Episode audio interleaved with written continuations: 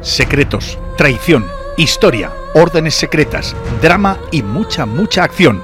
Eso es lo que descubrirás en The Hears, Los Herederos, la nueva novela histórica de John Wolf, que está cosechando grandes críticas entre los lectores.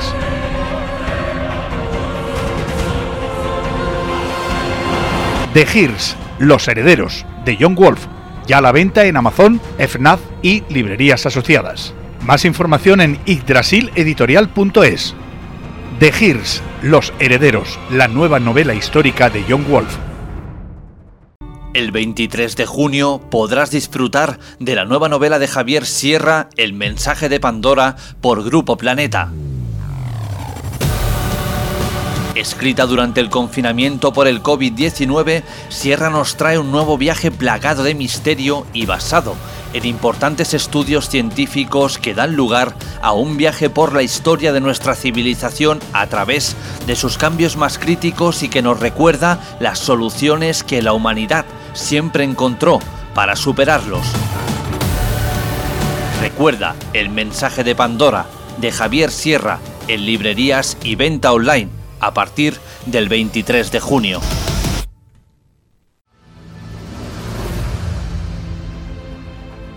¿Te gusta la novela histórica? ¿Eres un apasionado del Código da Vinci? Entonces debes conocer Codex Magdala, la novela que está dando que hablar y que muchos comparan con la obra de Dan Brown, basada en documentos y lugares reales, demonios, la ley judía, Reims-les la Catedral de Jaén, los Caballeros Templarios y un obispo insepulto se dan la mano para crear Codex Magdala, escrita por John Wolf. Adéntrate en Codex Magdala y juzga después. Ya disponible en codexmagdala.es y en Amazon.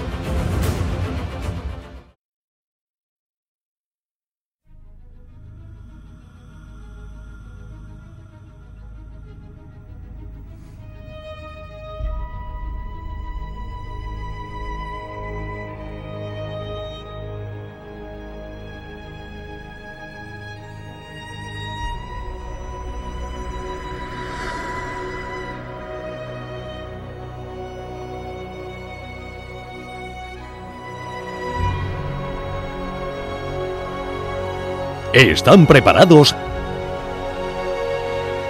Ahora comienza Invicta Historia. Con John Wolf.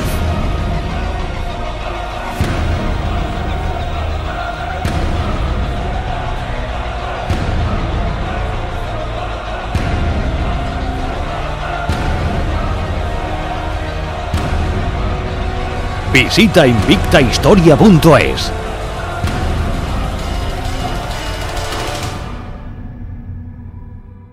Buenas noches y bienvenidos un día más a Invista Historia.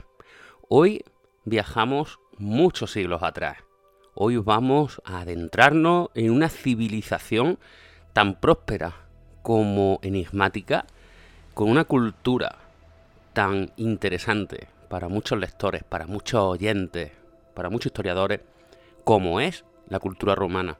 Una cultura que, ojo al dato, pudo ser pionera en cuanto a guerra biológica y con el tema de la detección del cáncer.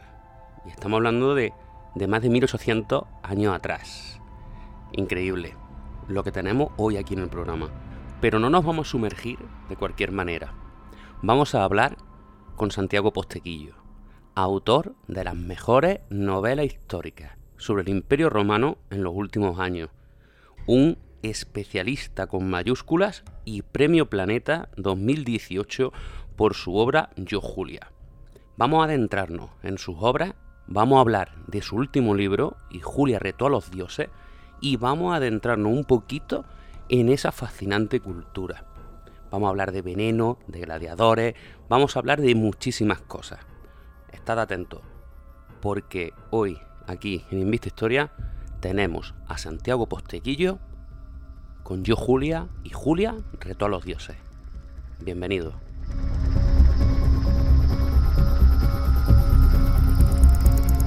Síguenos en Facebook, iVox y en la página oficial invictahistoria.es.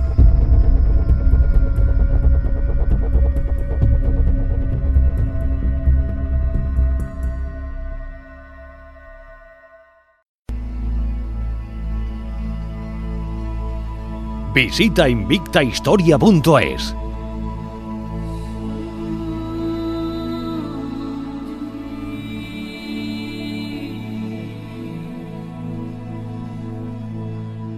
Pues ha llegado el momento. Tenemos aquí con nosotros hoy a otro premio Planeta 2018 por esa fantástica obra Yo Julia y que hace muy poquito ha lanzado esa continuación y Julia retó los dioses, especialista en tema de cultura romana, Santiago Posteguillo, bienvenido a Invista Historia.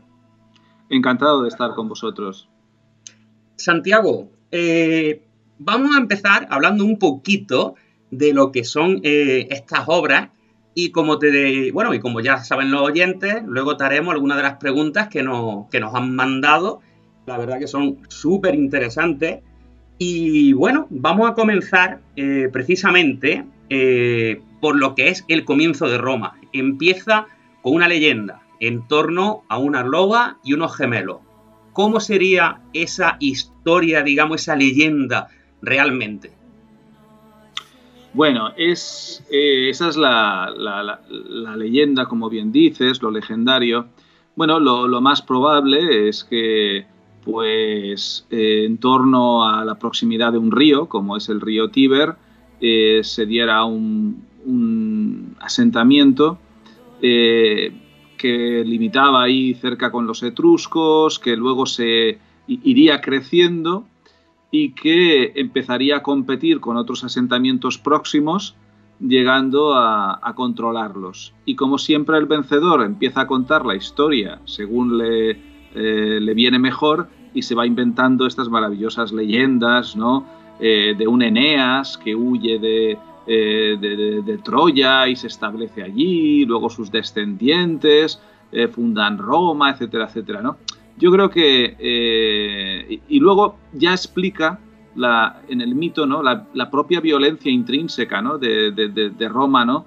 Eh, como, en todo, como en casi todas las civilizaciones que tenemos que explicar siempre la violencia que va con el ser humano, ¿no? Y, y, Roma se funda ¿no? sobre un fratricidio, ¿no? Nada más y nada menos, ¿no? Y fratricidios luego en la historia de Roma se dan muchos, eh, hasta incluso en mi última novela, y Julia retó a los dioses, ¿no? O sea que desde el principio de Roma hasta bien avanzada su historia, la violencia va con ella y, y ya la explican en su, en su mito original. Claro, cuando cuando hablamos de Roma, eh, se nos vienen a la cabeza emperadores como Julio César, Marco Aurelio, Nerón, etcétera, ¿no? Pero, ¿qué fue lo que tenía de especial Julia Domna para que la tomaras como protagonista en esas fabulosas novelas? Bueno, lo que tiene para mí de, de fascinante es que es una mujer que de facto llega a gobernar el imperio romano tal y como cuento sobre todo en Y Julia retó a los dioses. ¿no? Hay un momento donde ella como madre del emperador, que, de un emperador que está en guerra, en campaña militar constante, es ella la que filtra el correo imperial que viene desde el Senado, ¿no? y la que decide qué cartas va a leer o va a dejar de leer su hijo, que es el emperador. Es decir, de facto está tomando decisiones de gobierno. Es una mujer eh, que en un mundo de hombres y en una época donde las mujeres no podían y no debían destacar, eh, destaca, influye, interviene en la historia y la transforma. Eh, además tiene un carácter impresionante, es, combina inteligencia con belleza, es un personaje que me produjo una gran fascinación. Y sobre todo cuando leí una, una biografía de la profesora Bárbara Levick, donde decía esta profesora, que no entendía cómo no había ni novelas ni películas sobre Julia Domna. ¿no? Yo pensé que las películas no dependían de mí, pero que, oye, las novelas sí, ¿no? y por eso eh, contar su historia como lo he hecho. Antes de pasar a la siguiente pregunta, ya que has dicho lo de no hay películas, ¿hay proyecto o hay pensamiento de llevar alguna de estas obras al cine o a la pequeña pantalla? Siempre tengo muchos contactos de, muchas eh, productoras, eh, pero nunca he llegado a sentir que lo que se estaba proponiendo hacer fuera a captar al menos el espíritu de las novelas. Entonces, de momento, eh, hay un proyecto eh, muy grande eh, para llevar la serie de Escipión a, a una serie de televisión, pero es un proyecto a medio largo plazo porque tiene que ser coproducción internacional. Tenemos productores españoles y productores italianos, pero nos falta convencer al productor norteamericano. Si no tenemos el productor norteamericano, no tendremos el suficiente dinero para hacer, yo creo, esto como, como debe hacerse. Así que prefiero despacio, pero bien. Lo que sí que hay es un proyecto eh, audiovisual para Movistar de seis episodios documentales eh, de no ficción, pero ya sabes, esta no ficción recreada, estos, estos documentales donde pues yo saldré como presentador, eh, pero una vez introducidos pues una serie de personajes, estos vendrán actrices, actores y, representarán lo que yo estoy explicando. Son seis episodios que se van a titular El corazón del imperio, eh, se estrenará en Movistar en 2021. Eh, rodamos ahora mismo en agosto en Bulgaria. Tenemos que rodar en otros espacios y también en España. Y yo espero que, ya te digo, en el 2021 se, estrene, se estrene esta serie que llevará como título El corazón del imperio. Y hablaremos de otras Julias, de otras mujeres olvidadas y muy importantes de la historia de la antigua Roma. Wow, pues ojalá que pase rápido este mal 2020, ojalá que pase rápido. y bueno, a lo que decías de las palabras de Levi, eh, ¿puede decirse quizás que la historia de Julia, allá por el 217, pudo ser callada debido a la sociedad patriarcal que se vivía en esos momentos? Sí, sin duda alguna. Eh, los romanos, eh, los hombres romanos, los hombres romanos poderosos llevaban muy mal que una mujer, eh, y una mujer oriental además, que consideraban extranjera, fuera capaz de tener tanta influencia en el poder de Roma, ¿no? Eh, de tal modo que es muy posible que a la hora de contar la historia, pues pusieran énfasis en la relevancia que por supuesto la tuvo de Septimio Severo, que era el esposo de Julia, y de los hijos de Julia, Caracala y Geta, pero eh, luego hicieron un relato histórico donde eh, disminuían de forma injusta la relevancia que también tuvo la propia Julia. Esta novela y Julia Reto a los Dioses, como su novela anterior Yo Julia, van en la línea de recuperar precisamente eh, y explicar realmente el papel tan importante que la propia Julia tuvo en el devenir de Roma. Claro, porque es que incluso eh, gracias a Julia se evitó lo que parecía podía ser una división del imperio, ¿no? El imperio, como todos sabemos, terminará dividiéndose ¿no? en dos partes, pero Julia, eh, precisamente como bien estás eh, diciendo, retrasó esto más de un siglo, porque estuvo, estuvo a punto de ocurrir en su época y ella tenía muy claro que la división del imperio sería el principio de su fin. Así que ella utilizó toda su influencia eh, y se jugó literalmente la vida, como se explica en la novela, no vamos a hacer spoilers, ¿no? Pero se jugó directamente la vida para, para poder detener esta división del Imperio Romano. De hecho, eh, como decía, sin querer hacer spoiler para nada, pero los romanos fueron pioneros en muchas cosas, e incluso parece ser que en guerra biológica, por así llamarlo, y hasta en detectar cáncer, ¿no es así? Sí, realmente eh, eh, el, cáncer lo detectaban ya grandes eh, médicos griegos como Hipócrates. Lo que va a ocurrir es que el gran médico, también de origen griego, porque venía de Pérgamo, de esa parte helenística del oriente del Imperio Romano, estoy hablando de Galeno, médico de la emperatriz Julia, eh, tenía un grandísimo conocimiento y era capaz efectivamente de detectar cáncer. Y así lo hará, y aquí no hacemos spoiler en la medida en que esto sale en las tres primeras páginas de Julia Reto a los Dioses, eh, el, médico galeno le detecta un cáncer de pecho a la emperatriz Julia. Y además tenían la capacidad de detectar lo que ellos denominaban brotes de peste, pero que sabemos que por la sintomatología muy detallada que describió el propio médico galeno, que sabemos que se trataban de brotes del de, eh, virus de la viruela, uno de los virus más mortíferos que ha atacado al ser humano a lo largo de la historia. Y en esta novela, en Injuria Reto a los Dioses, y te puedo garantizar que cuando escribía esto hace más de un año no podía imaginar que esto pudiera estar tan de actualidad, el médico galeno se enfrenta contra un brote de este virus, intenta evitar una pandemia que se extienda por todo el imperio romano y tenemos muchas lecciones que aprender de un gran médico, cómo aislaba a los infectados y los cuidaba, pero cómo separaba a los cuidadores también de eh, las personas que no estaban infectadas y cómo la propia emperatriz Julia y el emperador Severo pues rápidamente supeditaban sus decisiones a eh, la autoridad sanitaria, que en este caso era el propio Galeno. Muchas lecciones que aprender ahí. ¿eh? Sí, de hecho, eh, cuando ayer empezamos a preparar un poco las preguntas, etcétera, revisamos algunas entrevistas que habías hecho y, hacías un comentario que decía, em, si hoy estuvieran Julio y Galeno, el COVID hubiera pasado sin pena ni gloria, ¿no? Si Galeno hubiera sido el director de la Organización Mundial de la Salud y Julia la presidenta de la ONU, sí, seguramente el COVID se habría quedado en Wuhan, no lo dudes, seguro. Increíble. ¿Cómo, ¿Cómo, una cultura de hace tantísimos siglos es capaz de, controlar algo que parece hoy, con toda la tecnología que tenemos, incontrolable? Ya.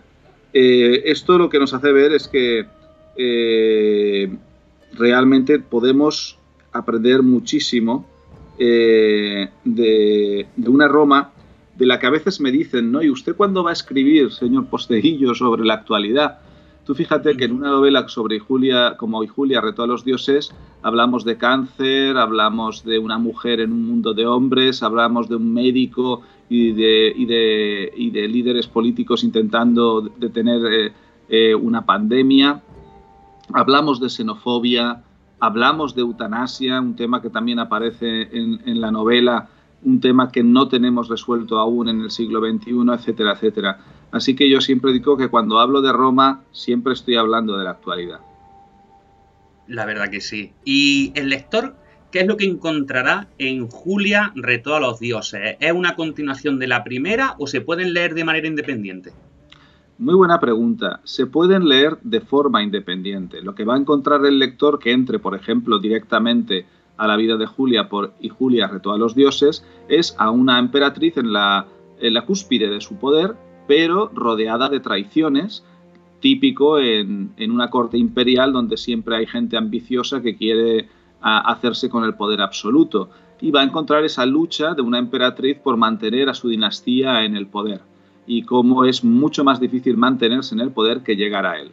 Si te gusta esta historia de y Julia retó a los dioses, pues lo que puedes hacer es una especie de analepsis o flashback y ir atrás en el tiempo y leer Yo Julia que te explicará cómo esa, esa emperatriz tan poderosa llegó al poder. Y eso es lo que tienes en Yo Julia.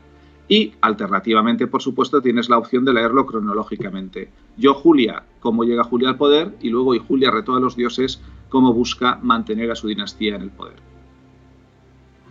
Luego eh, tenemos eh, la trilogía sobre Escipión el africano, tenemos la trilogía sobre Trajano, tenemos yo Julia. ¿Cuándo nace esa, vamos a decir, esa vena romana en Santiago Posteguillo para sumergirse tantísimo en esta cultura? Bueno, siempre me, apasionó la historia eh, y la literatura. Cuando era niño y llegaban a casa los libros de texto, me acuerdo que me gustaba ojear siempre el libro de literatura y el libro de historia. Luego hubo un viaje infantil, cuando yo tenía seis años, con mis padres a, Roma, y la verdad es que aquello me, impresionó y supongo que de alguna forma debió de dejar algún tipo de, marca en, mí, eh, de la cual yo no podía tener en aquel momento noción que pudiera germinar en, novelas como las que he estado creando. ¿no? Pero digamos que después de haber escrito novelas de géneros diferentes y sin conseguir conectar con el público en esos primeros intentos, pues es cuando decido aunar mis dos pasiones, contar historias, contar relatos y a la vez eh, divulgar sobre la historia. Surge así las novelas sobre Escipión y parece ser que esa combinación de de mis dos grandes pasiones hace que, cree un tipo de literatura que sí que ha conectado con mucha gente y por eso pues persisto en ella, ¿no? Digamos. Claro. Pues vamos a hacerte una de las primeras preguntas que nos trasladaron los oyentes, que tiene que ver con los gladiadores. nos dicen, Santiago, también había mujeres gladiadoras y no siempre los combates eran a muerte o con esclavos aunque si había una cobardía manifiesta, la cosa cambiaba. ¿Qué se refiere la cobardía manifiesta y si es cierto que bebían la sangre de los vencidos? Vamos a ver, ¿había gladiadoras? Sí, por supuesto. Eso está documentado en dos decretos imperiales, que yo sepa, por lo menos un decreto de Tiberio y creo que otro decreto de Severo, del propio Severo.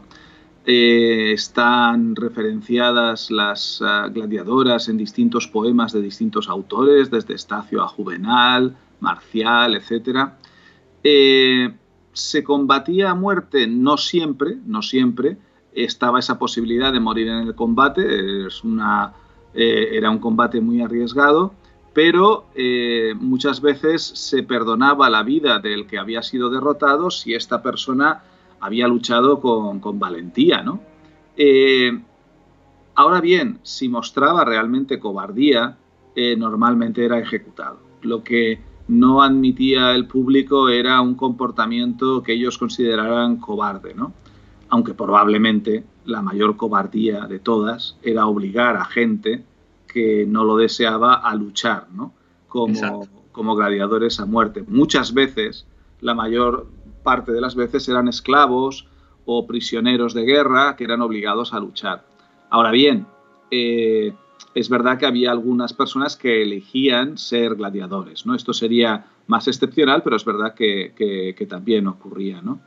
La mayor de las cobardías, la verdad, para mí era cuando eh, los romanos inventaron los andávata, ¿no? Los, los eran gladiadores a los que les ponían un, no, eran, de hecho, ni gladiadores, porque nadie quiere, ningún lanista o preparador de gladiadores querría perder a un gladiador con todo el dinero que le había costado formarlo en, una lucha de este tipo. Pero los andavata eran eh, hombres, normalmente, a los que se les ponía un casco ciego, es decir, un casco eh, que no tenía visión, y se les obligaba a luchar a ciegas contra otros en las mismas condiciones. Esto era ya, en fin, la, perversión absoluta eh, de una sociedad que, hombre, pues que se divertía de algunas formas bastante eh, inaceptables, desde luego, para, nuestra moralidad. ¿no? Claro. ¿Y es cierto que se bebían la sangre de los vencidos? Ah, es verdad, ha quedado eso. Eh, no habitualmente, pero sí que corría en la superstición, tenían la superstición relacionada con los gladiadores, que a veces beber la sangre de los gladiadores podía desde fortalecerte hasta eh, fortalecerte sexualmente, es decir, ser una especie de afrodisíaco ¿no? sexual. Eh, los romanos eran muy dados a creer este tipo, este tipo de cosas y a veces pues, pues se, podía, se podía dar el caso en el que alguien pues bebiera la sangre de un gladiador precisamente por esto. Luego nos pregunta otro, dice, ¿es cierto que los emperadores buscaban inmunizarse de los venenos tomando ciertas dosis cada X tiempo? El Mitridatum, eh, ¿quién fue el primero en probarlo y de qué estaba hecho?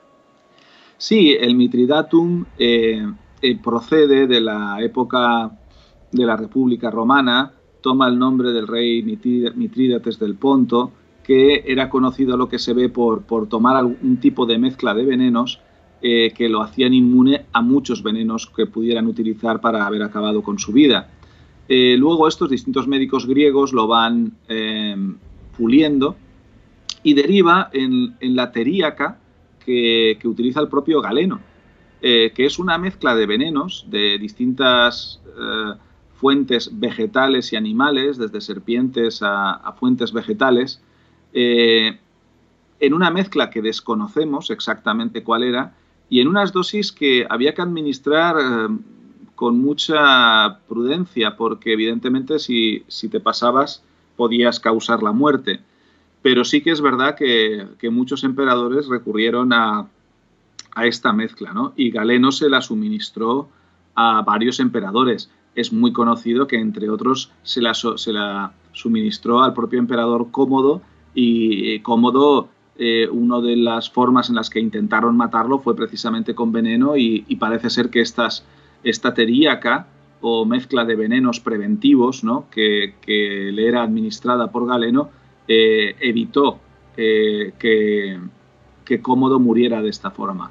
Explico con detalle cómo muere Cómodo en, la primera novela de Julia, en Yo Julia, o sea que eh, prefiero no, detallarlo, ¿no? Pero desde luego, eh, Cómodo no muere como en la película Gladiator, ya le habría gustado. Eh, así épico, luchando como gladiador, etcétera, de eso, nada, de nada. Eh, Cómodo era un miserable y tuvo una muerte miserable acorde a su persona. Claro, de hecho, yo he obviado la primera parte de, la pregunta porque decía el, oyente precisamente la asociaba a yo, Julia, esa pregunta. Sí. Eh, de que le había encantado y que iba a empezar ahora con, Julia, Reto a los Dioses. Eh, ahora nos pregunta otro, dice, no acto para escrupulosos, don Santiago. La orina hispana como enjuague bucal, mito, realidad, ¿qué explicación tiene?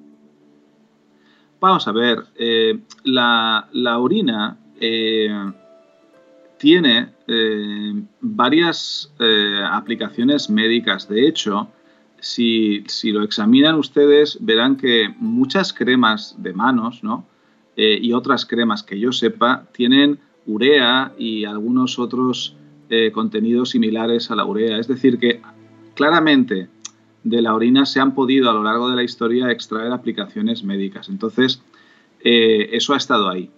Que se haya utilizado ya como algo, eh, un limpiador bucal, etcétera, eh, puede que, lo, que se haya hecho, pero vamos, yo no lo recomendaría. Creo que hoy día hemos evolucionado y tenemos algunas alternativas bastante mejores. Y, menos, y que dan menos, menos asquito. Menos asquito también, ciertamente. Eh, el auriga más famoso, el gladiador más aclamado y el ladus más considerado. Eh, ¿El Ladus a qué te refieres, el Ladus más considerado? Pues eh, lo ha trasladado así el oyente, dice Don Santiago, el auriga más famoso, el gladiador más aclamado y el Ladus más considerado. No sé tampoco exactamente a qué se refiere. Pues yo ahí tampoco lo sé. Pues entonces nos eh, quedamos con el auriga y el gladiador. Sí, a ver, en el tema de los gladiadores, siempre ha habido nombres así mencionados. Hay, una, hay un personaje, sobre todo, que no era técnicamente gladiador, pero que sorprendió a todos, que era Carpoforus, eh, que aparece también en las novelas de, Trajano, ¿no? que era un preparador de, las venaciones, de las cacerías de animales. Y la verdad es que yo, sinceramente, eh, me pareció un personaje absolutamente fascinante en el horror que era capaz de crear y no lo voy a detallar mucho aquí, pero quien quiera saber qué barbaridades podía crear Carpoforus para ese público romano tan sediento, sin duda alguna eh, le, sugiero eh, eh, que, se lean la, trilogía de este la trilogía de, Trajano. Luego, con respecto al auriga más famoso, el auriga más famoso está muy bien retratado en una novela, estoy intentando acordarme del título, creo que es El Auriga de Hispania, eh, que es una novela de, eh, de Torres, em, sí, de Jesús, de Jesús Maeso de la Torre. Eh, esta novela nos relata la, vida de, de una auriga de origen, de origen hispano absolutamente eh, impresionante. Eh, creo que el nombre era, a ver si lo recuerdo bien, eh, Cayo Apuleyo Diocles, si no recuerdo mal. Y este, este auriga hispano, bueno, se hizo famoso en, en todo el mundo romano y consiguió una auténtica fortuna. El que quiera saber más de él, de verdad, está esa novela, El auriga de Hispania, creo que está publicada en Edasa, no lo sé, y, de Jesús Maeso de la Torre, un grandísimo escritor de novela histórica español. Muy bien. Eh, ¿Qué nos puedes contar de la Roma que no se ve, Santiago, la que está bajo tierra? Bueno, es muy importante la Roma que hay bajo tierra, ¿no? Por un lado, se, suele conocer un poco más la cuestión de las catacumbas, ¿no? Eh, por el tema de los cristianos y eh, ese mito y esa parte verdad de que las utilizaban a veces o para enterramientos o para reunirse cuando eran perseguidos, etcétera, etcétera. Pero realmente a mí lo que más me impresiona de la Roma subterránea, sin duda alguna, es aquella antigua red de, 50, de más de 50 kilómetros subterráneos de red de alcantarillado que tenía Roma. Algo que me apasionó tanto que está muy, muy bien descrito en, eh, bueno, bien, al menos le he dedicado bastantes páginas en, en la primera novela de la trilogía de Trajano, Los asesinos del emperador. Y ahí describo a varios personajes eh, caminando por los laberintos de la red de cloacas de, la Roma imperial. Ese, mundo subterráneo es muy impresionante. Hoy día lo que ha ocurrido es que quedan muchas cosas bajo tierra. Eh, por ejemplo, una parte de la Domus Aurea, el gran palacio que se construyó Nerón, quedó, eh, bueno, quedó eh, enterrado cuando, cuando falleció Nerón. Bueno, se, se utilizó el, el terreno que él tenía para su palacio de más de mil habitaciones para construir el Coliseo, ¿no? porque Nerón se había apropiado de un espacio público y el emperador Vespasiano tuvo la inteligente idea de, para congraciarse con el pueblo romano, eh, mm, en ese espacio que había privatizado Nerón, pues mm, devolvérselo al, ciudadano romano creando un, un, edificio de uso público como era el Coliseo, ¿no? el anfiteatro Flavio para ellos. Pero la Domus Aurea, restos del Palacio Imperial de Nerón, están y se pueden visitar. Y además eh, te ponen unas gafas de estas de, visión eh, de realidad aumentada. Y es muy interesante la visita porque tú puedes, entras, ves unas paredes, no tienes noción de lo que hay ahí, cuando te pones las gafas eh, ves realmente como el palacio. Es, es una visita muy curiosa y que está eso en el mundo subterráneo de Roma precisamente nos pregunta uno de los oyentes con el tema Nerón, que dice, eh, Santiago, por favor, ¿de verdad Nerón era como se le suele describir y además es cierta la historia del exorcismo en su tumba? A ver, Nerón es un personaje muy complicado. Eh, la historia del exorcismo en su tumba yo la, la tendría más en la parte legendaria o de leyenda más que en algo que pudiéramos considerar eh, certificado por la historia. ¿no? Nerón, hay dos Nerones realmente. El primer Nerón, que se deja asesorar por eh, Séneca, ese senador de origen hispano, de, Córdoba precisamente, ¿no? Que mm, sabiamente lo aconsejaba y ese primer Nerón, cuando hacía caso a Séneca, gobernó relativamente de forma razonable, ¿no? Pero ya cuando Séneca desaparece, bueno, digamos que Nerón lo hace desaparecer, eh, Nerón se, digamos, da rienda suelta a, sus desatinos y es ese, segundo Nerón que realmente es, un mal, mal gobernante y que conduce a la, a la dinastía Julio-Claudia a su desaparición, a la primera dinastía alto imperial a su desaparición y tras su muerte pues, pues deja Roma en mitad de una guerra civil. ¿no? O sea que es un auténtico, un auténtico desastre.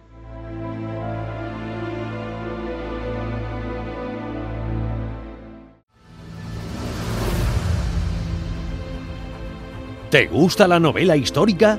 ¿Eres un apasionado del Código da Vinci?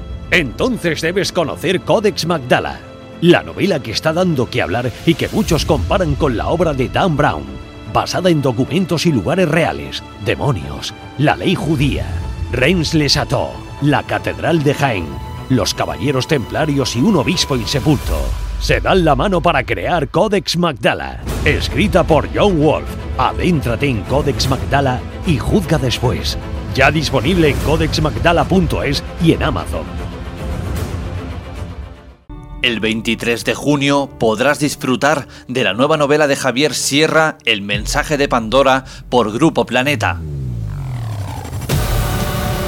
Escrita durante el confinamiento por el COVID-19, Sierra nos trae un nuevo viaje plagado de misterio y basado en importantes estudios científicos que dan lugar a un viaje por la historia de nuestra civilización a través de sus cambios más críticos y que nos recuerda las soluciones que la humanidad siempre encontró para superarlos.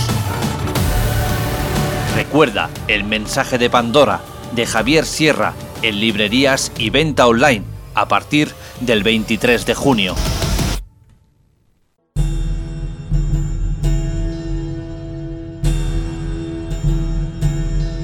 Visita invictahistoria.es.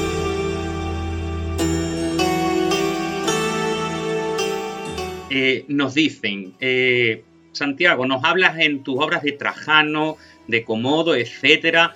¿Hay algún emperador romano que realmente mantuviera la mano si la introdujera en la boca de la veridad? Ah, Hombre, yo creo sinceramente que el, emperador o uno de los emperadores que, más verdades dijo era Trajano, que, es de lo que a mí más me, admiró.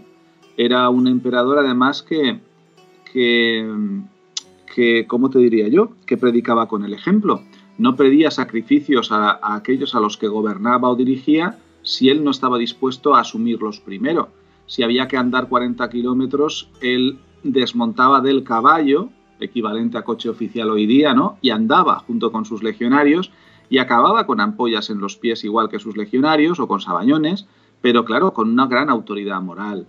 Eh, era una persona que luchó contra la corrupción eh, activamente, hizo una política de transparencia de las cuentas imperiales, en fin, yo mm, me, parece que es un, ejemplo a seguir, ¿no?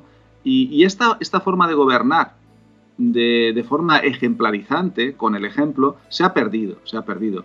Ahora tenemos un montón de, diputados y senadores que obviamente no, han hecho en su conjunto, y incluyo a los 350 diputados y a todos los senadores de todos los partidos, una gestión demasiado brillante de, la crisis que hemos tenido con, con, esta terrible pandemia. Y si te das cuenta, todos sufrimos evidentemente la, las, eh, más allá de la enfermedad, a la que no le quito, por supuesto, importancia y es lo más, lo más grave, y, a, la, y a los familiares que han, perdido gente, eh, pero es que además tenemos un desastre económico, ¿no? Y si te das cuenta, todos vamos a sufrir el desastre económico menos la clase política, que sigue cobrando exactamente sus sueldos de forma igual, ¿no? Trajano, Trajano gobernaba con el ejemplo. Si tú le exiges sacrificios económicos a la gente, debes dar ejemplo. Yo creo que los diputados y los senadores de todos los partidos deberían devolver el sueldo del estado de alarma, de los tres meses de estado de alarma. No me cansaré de decirlo, lo digo en todas las entrevistas e insisto, creo que deben de devolver su sueldo de esos tres meses como forma de empatizar con el sufrimiento humano que padece toda la sociedad española. No lo harán, pero bueno, yo seguiré diciéndolo. Pues yo secundo tu propuesta, así de claro. Mira, nos dice un lector que, eh, que tras leer Escipión el africano con el tema de Aníbal, etcétera, y demás, él es de Linares, donde estaba sentado Cástulo. ¿Qué puedes contar de Cástulo que a lo mejor no hayas contado con el tema de Aníbal? A ver, la, verdad. Ah, ¿Y, para, ¿y para cuándo una visita a Cástulo? Perdón, que estaba más abajo. A ver, es que yo ya he estado en Cástulo. Pues este no se ha enterado. Claro, no se ha enterado, pero además eh, no solo he estado allí, sino que, he estado de la mano del mejor guía posible, que es nosotros que, que, Juan Eslava Galán, eh, que tuvo la bondad de, junto con el arqueólogo principal, enseñarme todo aquello y me quedé realmente fascinado, porque además es un yacimiento, ¿verdad?, que, que ha ampliado, se ha ampliado y ha crecido mucho en los últimos años.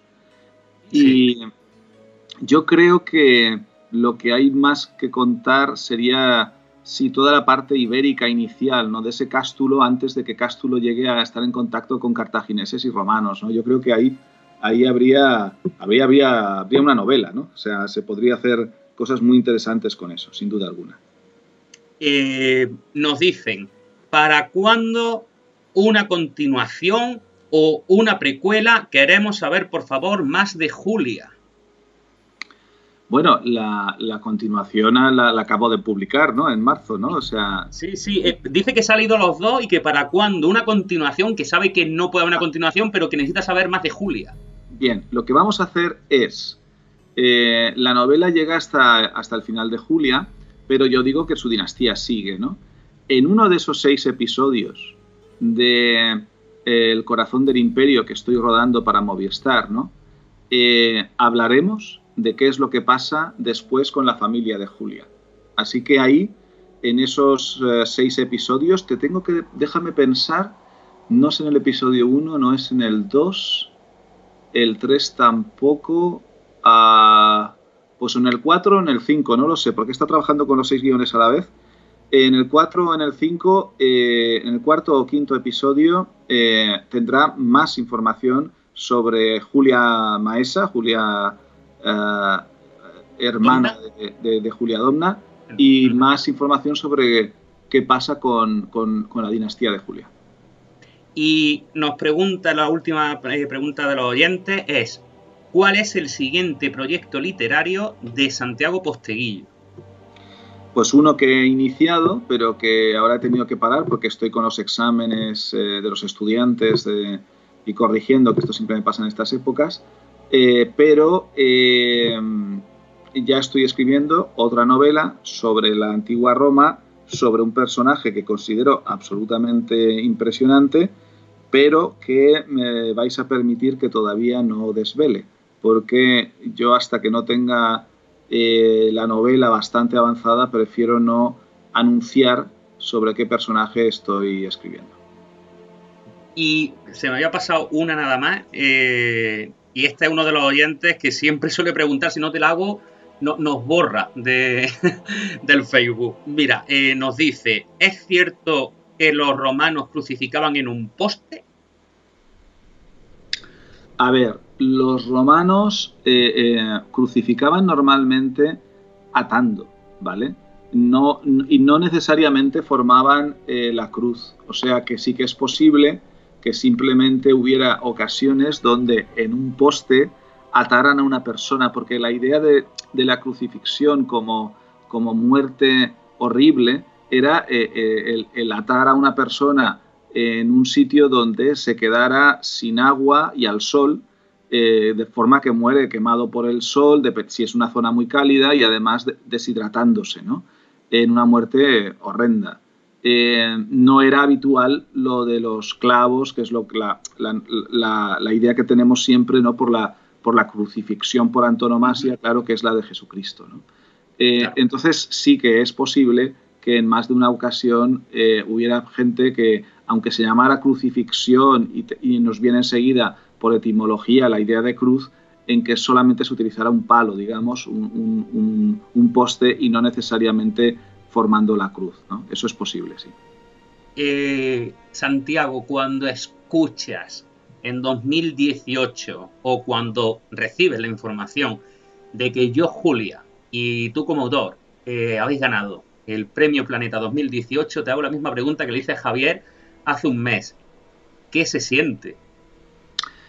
Bueno, pues hombre, se siente una gran felicidad como, como escritor porque eh, obtener el premio Planeta es uno de los grandes sueños o fantasías, diría yo, de cualquier escritor en lengua española. Es el premio eh, en lengua española que tiene más impacto social y mediático, más allá de que sea también el, que económicamente está mejor dotado. ¿no? Hay otros premios de, gran valor, hay otros premios de incluso un prestigio literario, quizá desde el mundo punto de vista académico, quizá mayor, pero de impacto social y mediático no hay otro premio como este, ¿no? Y, cuando eres un escritor que tú eh, quieres crear la mejor literatura posible y llegar con ella a mucha gente, sabes que cuando te han, dicho tu nombre vas a llegar aún a muchos más lectores de los que nunca jamás podías haber imaginado, ¿no? Y entonces, pues la verdad es que eh, todo se resume en una gran felicidad. Te sientes muy feliz, ¿no? Esos momentos te sientes francamente como en una nube. Como dices que estás con el tema ahora de la corrección de exámenes de la Universidad Jaume I, allí en Valencia, la pregunta es, ¿dónde va a ser la siguiente eh, firma de libros, conferencia de Santiago Posteguillo? ¿Hay alguna prevista? Sí, mira, pues, precisamente en Andalucía. Voy a ir a Málaga. Ah, mira, aquí tengo mi agenda, me has pillado con la agenda abierta, a ver que lo pille yo bien. En, Málaga tengo que estar los días 8 eh, y 9 de este mes, de, bueno, no, de este mes, no, de julio. De julio. Es que vamos a entrar. Y creo que estaré a las 7 o 7 y media, no lo sé, ambos días, porque como tenemos verdad con las, las normas COVID, que me parece bien para, para evitar eh, rebrotes, pues eh, reducimos mucho el aforo, ¿no? Entonces será en la FNAC de Málaga y lo que hacemos es, en vez de estar un, un solo día, estoy dos días, y repito, ¿no? Así que eh, hay que inscribirse y que si buscan en la, por, por, las redes, ¿no? FNAC de Málaga, eh, conferencias mías el 8 y 9 de julio. Ese es eh, lo los próximos eventos que tengo eh, presenciales. Perfecto. Pues Santiago, de verdad, muchísimas gracias. Te deseamos, que sé que no la necesitas, pero te deseamos desde aquí toda la suerte del mundo con Julia retó a los dioses, esa fantástica obra y nada, deseando que llegue 2021 para, para esa serie documental a ver qué, con qué nos sorprende esta vez. Pues ahí, ahí, pues sí, pues te garantizo que estoy intentando hacer algo que sorprenda, ¿no? Que, distraiga, que entretenga y que, y que sorprenda. Vamos a ver si lo conseguimos. Pues un fuerte abrazo y de verdad muchísimas gracias por ese tiempo con nosotros. Nada, gracias a vosotros. Hasta luego.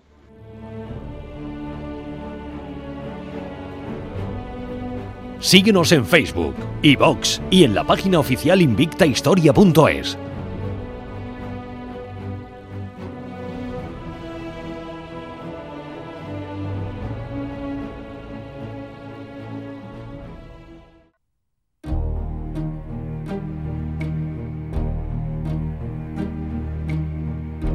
Visita invictahistoria.es.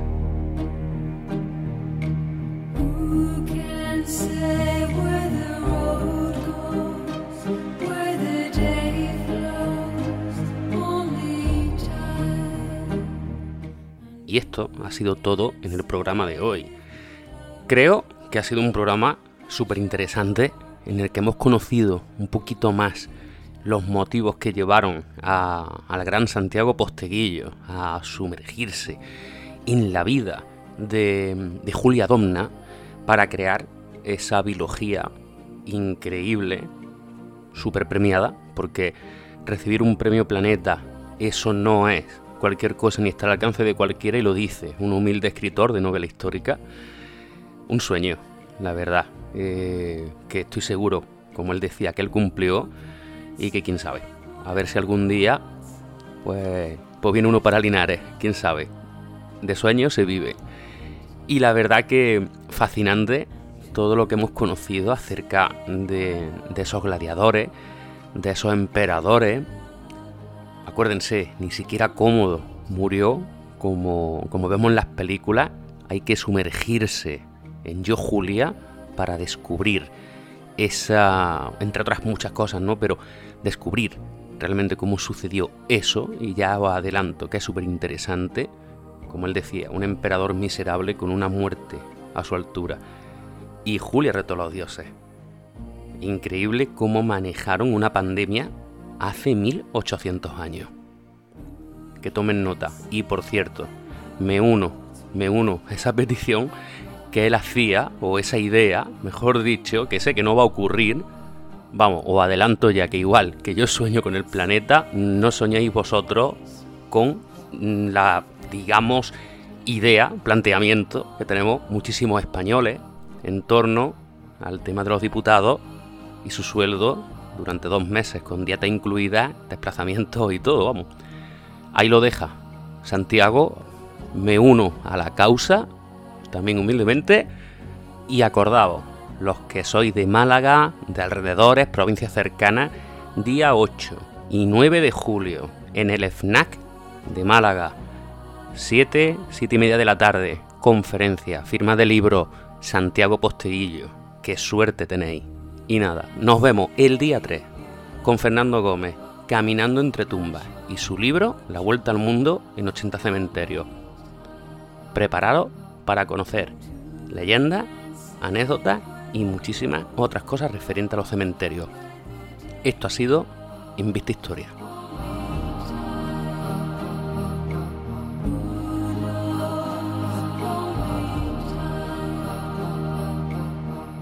Síguenos en Facebook, iVox y en la página oficial invictahistoria.es.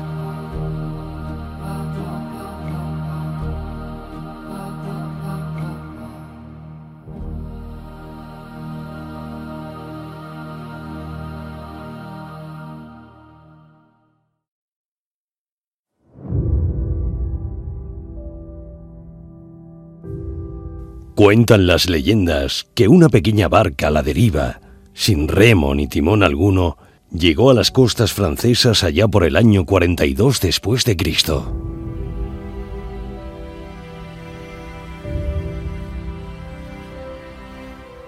En ella viajaban nueve personas, y entre ellas una niña, de nueve años, llamada Sara.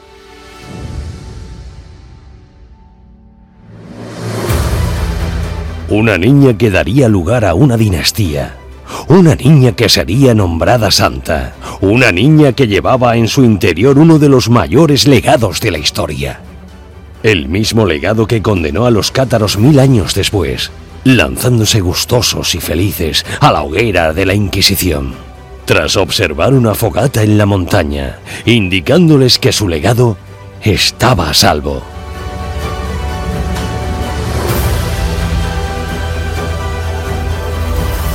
El mismo legado que los caballeros templarios se afanaron por proteger, incluso posiblemente en recónditas y desconocidas tierras que solo ellos visitaban. Las mismas tierras que siglos después Cristóbal Colón se afanó en redescubrir.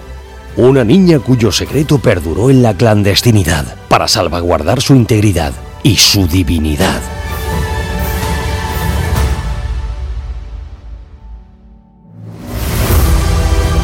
El mismo secreto que 1800 años después un cura rural se encarga de desenterrar y sacar a la luz un misterio que durante siglos se creía indescifrable.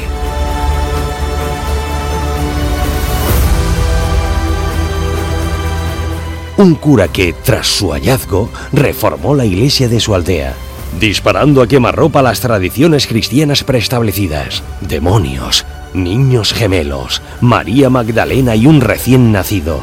Un traslado en la noche, un obispo insepulto y documentos que demuestran junto a la ley judía que quizás la historia de esa niña no es solo una leyenda, sino la propia historia.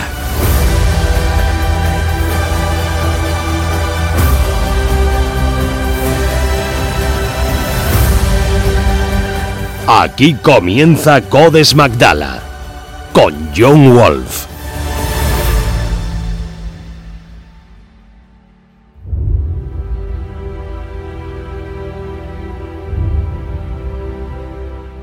Yeshua ha dicho que quien busca no deje de buscar hasta que encuentre, y cuando encuentre se turbará, y cuando haya sido turbado se maravillará, y reinará sobre la totalidad y hallará el reposo.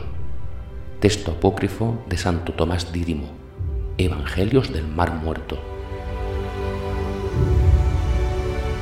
Codex Magdala.